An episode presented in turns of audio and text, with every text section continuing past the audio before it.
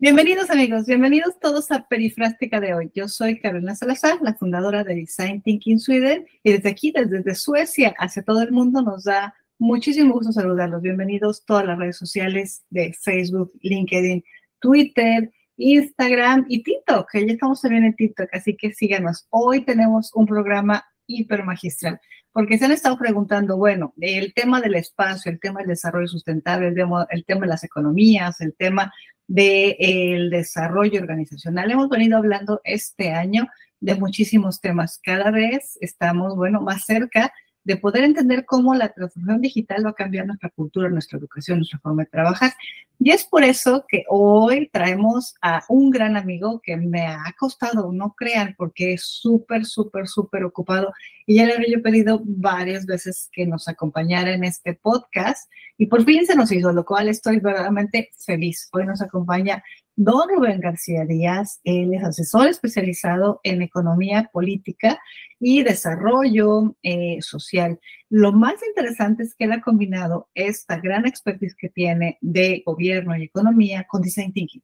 Y créanme que no siempre las personas eh, que nos, ah, nos piden, nos eh, ayuda para design thinking, vienen del mundo de la política y la economía, con lo cual, además de que le admiro muchísimo. Tenemos una amistad ya de muchos años y es por eso que hoy lo he invitado para que primero, como experto, nos platique todo lo que está pasando en el tema económico político en Latinoamérica.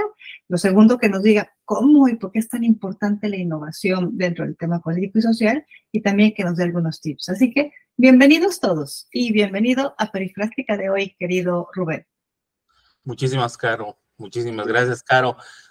Y bueno, bienvenidos todos, todas, gracias por esta oportunidad. Y sí, nos costó un poco de tiempo el, coincidir, pero aquí estamos, todo llega en su momento y todo llega en su, en su espacio y, pues vamos a platicar un momento acerca de estos temas que ya bien le diste la introducción, una perfecta introducción, ya la gente sabe de qué vamos a hablar y yo encantado de, de abonar un poquito a este mundo que vaya que estamos viviendo una gran revolución, no sé si más fuerte, porque pues obviamente no estuvimos ahí, pero de cuando se dejó de usar caballos y se empezó a usar el Ford modelo T, no lo sé, vamos a ver y vamos a futurear un poquito acerca de lo que estamos viviendo hoy en día.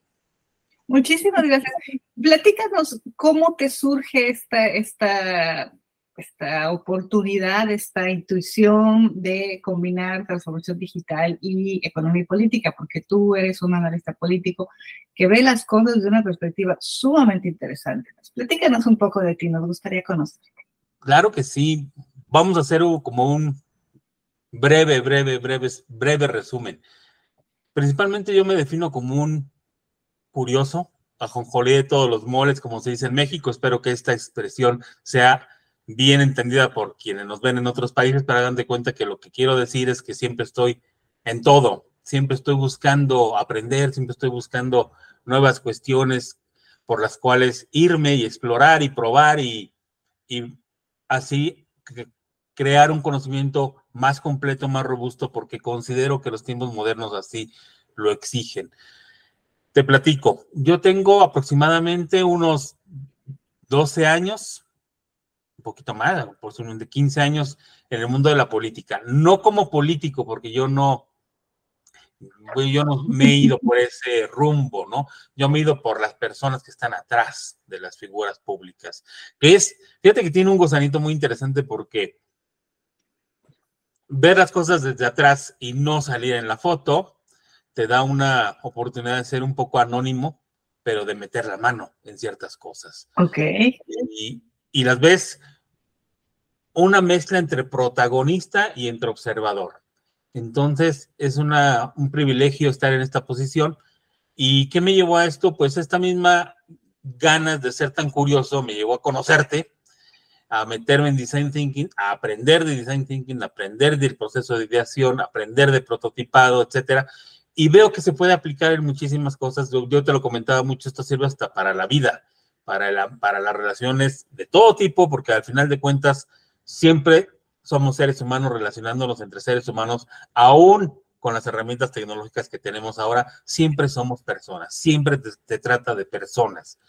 que sienten, que piensan y que, que, aspiran a mejores calidades de vida. Entonces, mezclar todos estos conocimientos de innovación, creatividad, design thinking, disrupción tecnológica a el ambiente de la política me ha ayudado mucho.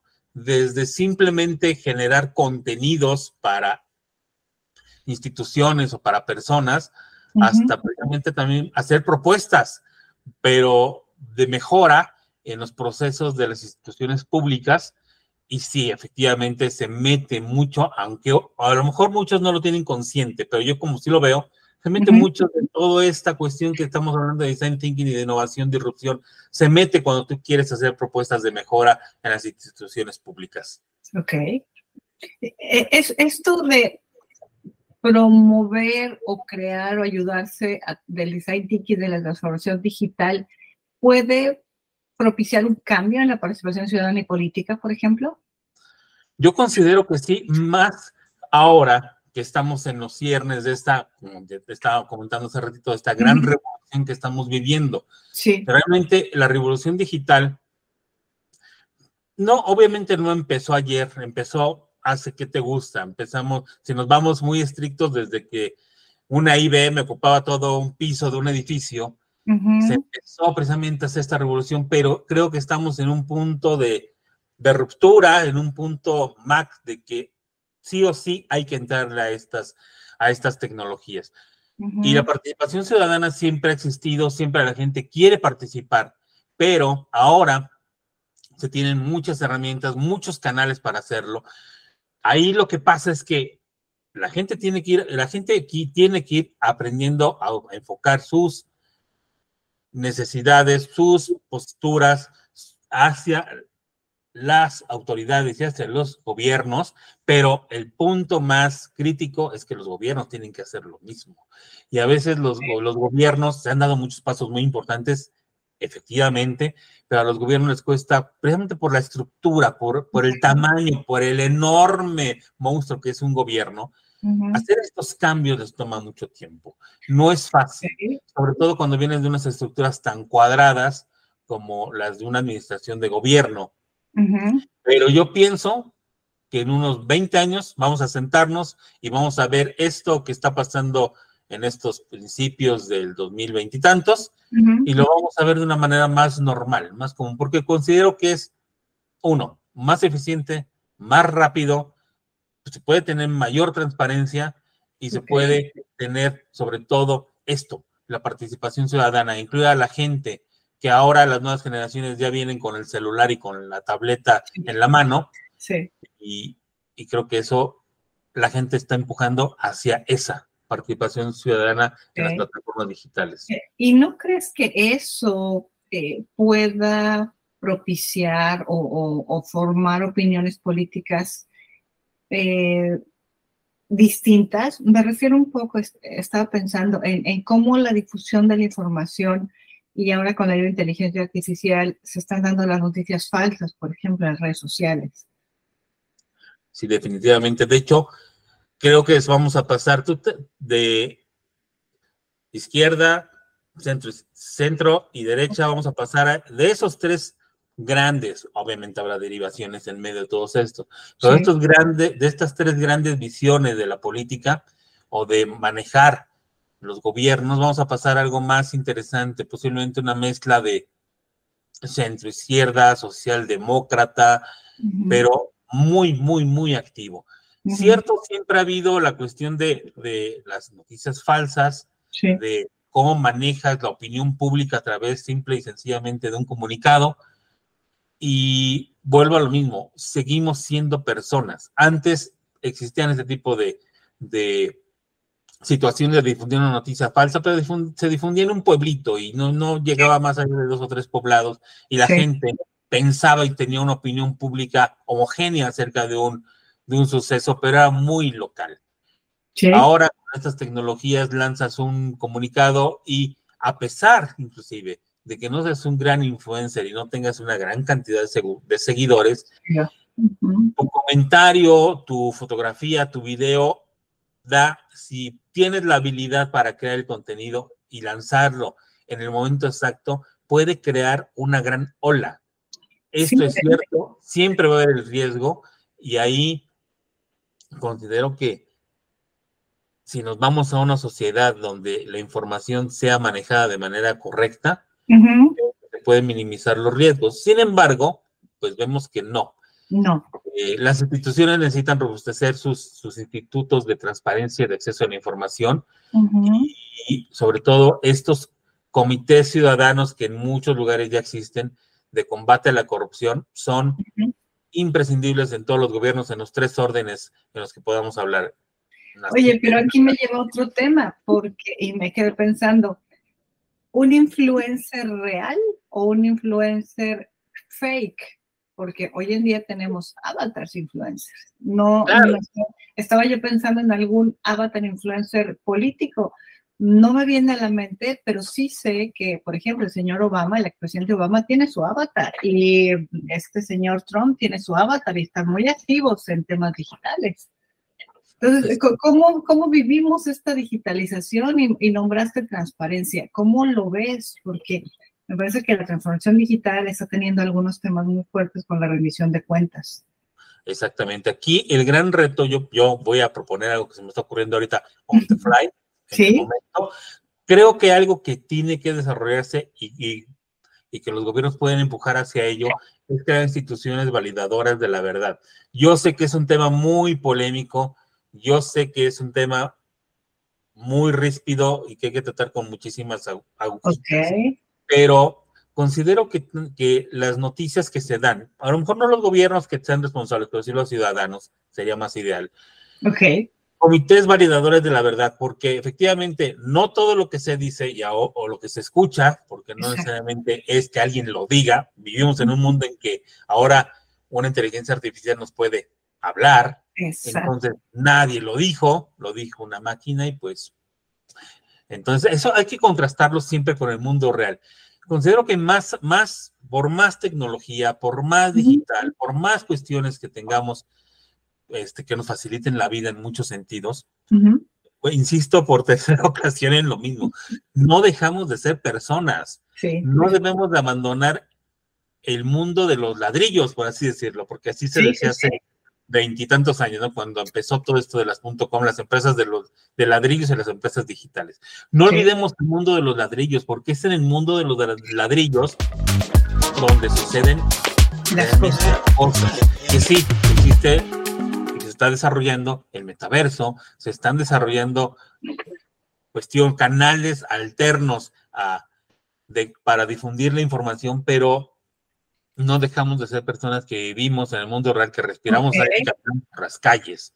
Pero, pero otra cosa, eh, eh, en esto que estás comentando, ¿quién tiene la verdad?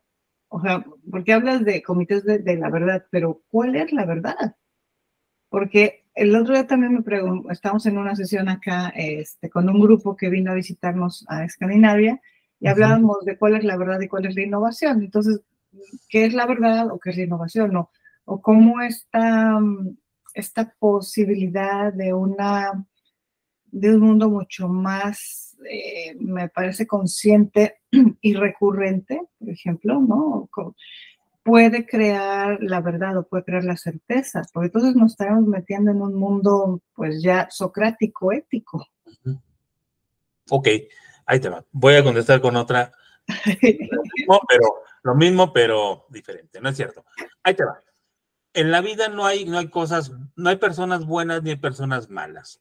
Simplemente son personas que reaccionan a las circunstancias dependiendo de su historia dependiendo de sus valores y dependiendo de la manera en la que ellos observan la vida. Y es a lo, a lo que voy, esto me lo dijo un psiquiatra que es un gran amigo. Ok. Mira, las cosas ni son buenas ni son malas, simplemente funcionan o no funcionan. Entonces, basándolo un poquito, haciendo un puente a lo que me estás preguntando, de qué es la verdad, yo considero que es algo que en un mundo como en el que vivimos ahora, lo que puede ser verdad para mí en mi contexto mexicano, no, no necesariamente es lo mismo para ti en Escandinavia, porque estás en otro entorno, tú ves la vida de una manera diferente a la mía. Entonces yo puedo decir algo de cualquier tema y tú dices, bueno, es que tú lo ves así. Entonces, pero aquí voy a pasar a lo, que estaba en el principio. Para mí funciona, para, para ti no funciona. Entonces, esta cuestión de qué es la verdad y qué no es la verdad, sí, nos podemos meter a esta cuestión como la película La Matrix, ¿no? Ajá, este, simplemente para mí funcionan algunas cosas que para cualquier otra persona pueden no funcionar o puede tomarlas como referencia para que sea algo que le ayude en su entorno. Entonces, en ese sentido, ya estaríamos hablando que si funciona para ti, funciona para mí, podríamos, entre comillas, que esa es la esa, esa es nuestra verdad sobre cierto punto muy específico. Ok. Pero creo que ahí va por ahí. Las cosas tienen que ser funcionales, no tienen que servir. Ok. Y no sirven, pues es de ahí donde ponemos en tela de juicio si realmente lo que me estás diciendo es verdad o no es verdad. Es válido, ¿no? Ok, y, y esta, esta oportunidad o esto que estamos viviendo actualmente junto con la digitalización, los temas de eh, transformación digital, la privacidad de datos, ¿tú crees o piensas, me cambio la, la palabra, cómo miras unas elecciones a través de eh, la digitalización, en la promoción de la participación electoral. ¿Cómo ves estas oportunidades y desafíos? Las oportunidades están. Se han tomado varias, y, pero considero que obviamente todavía les falta muchísimo. Y no estamos. Alguien está poniendo por ahí un ruidito, algún, alguna alarma. Hay algo que me, que me causa mucha, mucha, mucha risa. Y no, no, te estoy hablando de algo muy, muy lejano, o sea, te estoy hablando de hace tres años, cuatro años, de cuando los políticos querían entrar a TikTok, pero no sabían ni por dónde, ¿no? Y pensaban que se tenían que poner a bailar. Y hubo muchísimos políticos que, que se ponían a bailar. No, vergüenza. Este, pero, pero vaya, eso fue, fue su curva de adopción de la herramienta. Ahora ya vemos usos de personajes públicos, de, de, políticos, ya vemos usos, voy a cerrar un poquito la ventana porque está ladrando la perrita, vemos usos que se le está dando a esta plataforma de TikTok de una manera un poco más correcta. Porque efectivamente han aprendido que TikTok no es una red social, es una plataforma de entretenimiento y es una plataforma que se tiene que manejar de manera diferente. Entonces, creo que los, los retos están ahí de aprender a usar las plataformas para lo que son, que no es lo mismo usar un Facebook que que, usaron Twitter, que usaron ahora Threads, que usar este, Instagram o TikTok, por mencionar a las más grandes. Cada una tiene su nicho, cada una tiene su manera de trabajarse y cada una tiene su público y son completamente diferentes. Ok. Y el reto, yo creo, ahí es no solo para, para los políticos, sino también para la sociedad. Esto, eh, yo veo muchísimos influencers jóvenes o personas que están en TikTok y le hacen el feo a Facebook, porque dice que Facebook es para allá, para, para nosotros, del Club de los Jubilados. Entonces, creo que ahí debemos usarlo todo y debe, no debemos de, descartar miedo. una herramienta, no. Y sobre todo ahorita con la inteligencia artificial, que le tienen mucho miedo, pero pues es porque algo que no lo conocen. Acuérdate que lo que nos da miedo es algo que desconocemos. Eso es definitivo. Sí, eh, me invitaron a dar una charla en uh, Latinoamérica acerca de ChatGTP y llegué y había 500 personas, ¿no? Y las preguntas, bueno, incluso creo sí, las preguntas fueron siempre, ¿y, y cuáles son las principales eh, mm, situaciones por las que hay que usar ChatGTP? Y entre otras cosas es que hemos venido usando chats desde hace muchos años. Lo que pasa es que hoy estamos preguntándole al chat, cuando antes lo que hacíamos era alimentar al chat. ¿No? Es una, es una posibilidad nueva pasar a la Web3 donde yo hago que las cosas se muevan de una manera distinta y con la transformación digital me ayudo a mejorar todos, todos los esquemas de participación. Y no solo estoy hablando de cómo entro a las redes sociales, ¿no crees? Sino también cómo vivo las redes sociales, desde qué perspectiva las vivo y desde qué perspectiva las estoy utilizando. La transformación digital tenemos ya muchos años de utilizarla. Lo que me parece importante es el redescubrimiento de cómo usarla. Nos estamos, estamos reaprendiendo. Yo creo que sí, y que además es un gran momento porque es un momento comunidad, ¿sabes? Es, ya no hay alguien con la verdad absoluta, lo cual me parece maravilloso. Yo huía de las escuelas eh, por esta verdad absoluta de mis profesores.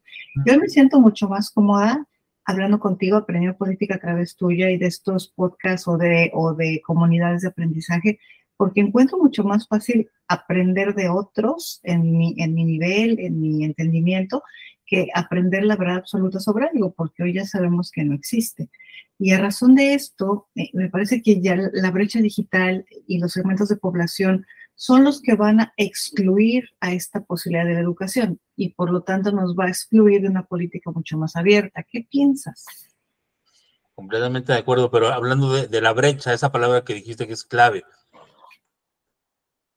es algo que es interesante, pero las brechas digitales nunca se terminan de cerrar y nunca van a terminar de cerrarse. Siempre pareciera que la adopción de las tecnologías hacen que, que vayamos cerrando las brechas, pero ahorita vemos que se están creando, como hace, que te gusta? 30 años, cuando la PC se hizo el boom, estoy hablando de México, obviamente en otros países pudo haber sido antes, pero hace unos años, cuando las computadoras de escritorio empezaron a inundar los hogares y las oficinas, pues hubo muchísima resistencia y hubo gente que se quedó en la máquina de escribir. Ahora estamos en una nueva, en una, una nueva etapa igual. Hay gente que está viendo las tecnologías que se están desarrollando ahora y se están quedando atrás, simplemente por una negación de no quererlas usar. Pero, pues, van a ser, y perdón por la palabra, tiene, tiene una connotación peyorativa, pero simplemente es lo que es la palabra que se tiene que usar, pues van a ser analfabetas.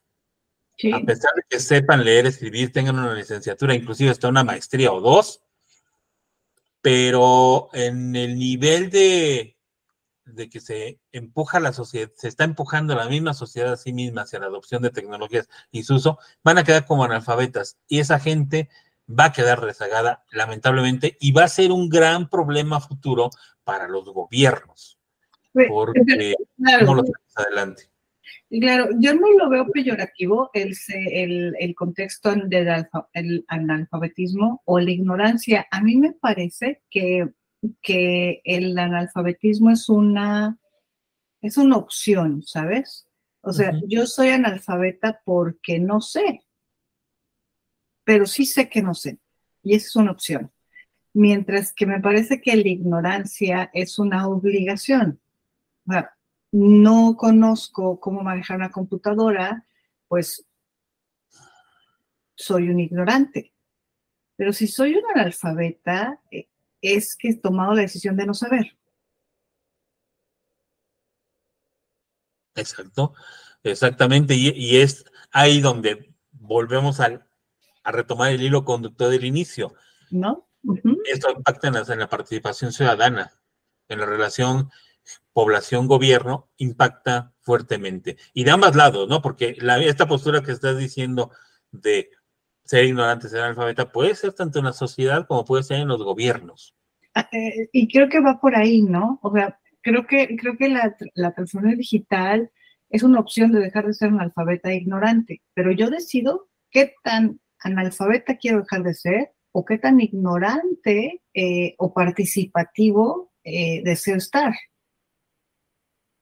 Sí, yo es una decisión propia y aquí nos metemos en la gran apatía, desconfianza, porque vaya que muchos gobiernos se lo han ganado a pulso que se tiene hacia ellos.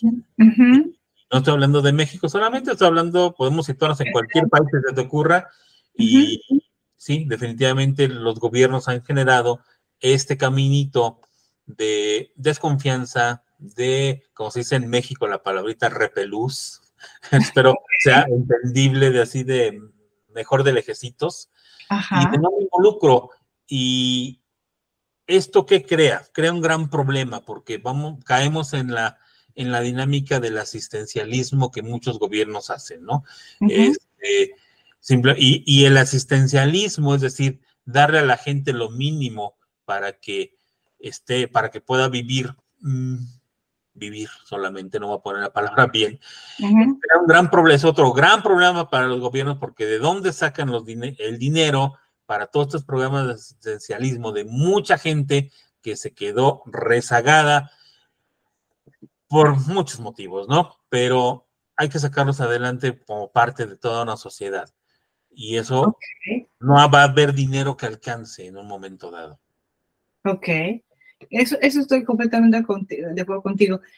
¿Qué hacemos? ¿Qué nos, qué nos propones? ¿Cómo trabajamos con esa transformación digital y cómo nos preparamos para unas elecciones digitales? Yo pienso que lo primero que hay que hacer es trabajar en casa. Es decir, las adopciones digitales en los gobiernos se tienen que promover,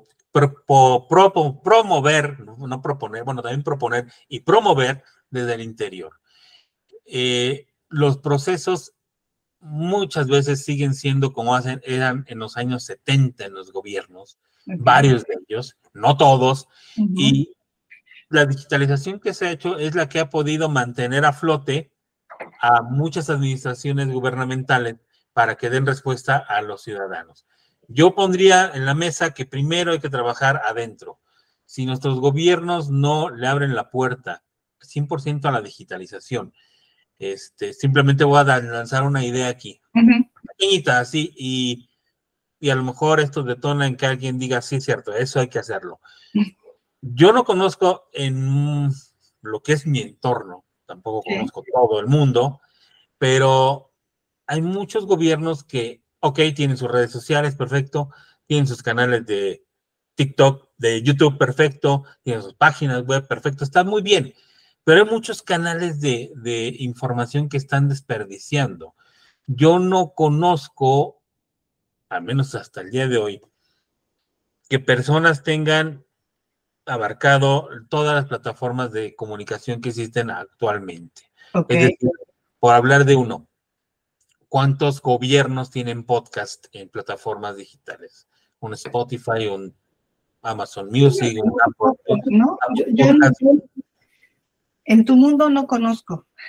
Yo no, yo, exactamente, yo no los conozco. Es decir, ¿por qué un gobierno no tiene un podcast? Ahora, yo estaba viendo, y, ahí te va, estaba yo leyendo un artículo hace unos meses de cómo, cómo generar conocimiento al interior de los gobiernos a través de plataformas de podcast. Es barato, es rápido, no se necesita una gran producción, puedes agarrar inclusive tu teléfono, ponerte a hablar y subirlo. Es decir, no necesitas tanta producción como si quiero hacer un video, quiero hacer un... Bueno, hay, personas que se pasan haciendo un TikTok cuatro o cinco días para algo de 10 segundos. Y un podcast es muy rápido, es muy ágil, lo puedes diseminar de una manera muy rápida. Y creo que esa es una manera de, generar conocimiento, transmitir información a través de los gobiernos. Es muy barato, es, muy, es fácil de hacer y creo que eso le faltaría a los gobiernos, empezar desde casa. Mm, ok. Pues amigos, ya llevamos casi 30 minutos y no saben cómo se ha pasado el tiempo. Ha sido súper, súper rápido. Muchísimas gracias a todos por sus likes, por todo lo que nos están comentando en las redes. Es genial y bueno, también Rubén nos ha tenido literalmente ocupados, enfocados en esta nueva posibilidad de lo que es la transformación digital en él, en lo que son el gobierno, en lo que es la economía, en la política. Y lo queremos volver a invitar. No sé qué dicen ustedes, pero nos falta tiempo para que nos siga platicando y nos siga dando tips. En este momento te queremos dar las gracias, pero comprometerte a que nos vuelvas a visitar aquí en Perifrástica de hoy, querido Rubén. Con gusto, con gusto. Muchas gracias y gracias a quienes estuvieron aquí escuchándonos, viéndonos. Y claro, habrá más oportunidades y me encantará la, próxima ocasión que podamos estar y siempre habrá una próxima ocasión. Muchísimas gracias a todos amigos, a todos los que nos siguen en redes sociales, LinkedIn, Twitter, Facebook, eh, Instagram, TikTok. Eh, muchas gracias. Estamos muy contentos aquí en Perifráctica de hoy. Recuerden, yo soy Carmen Salazar. Síganos en redes sociales, aquí en Perifrástica de hoy y sugieran temas. Muchísimas gracias, Rubén, y te deseamos lo mejor. Gracias igualmente para ustedes. Que estén muy bien, cuídense mucho y cuídense bien.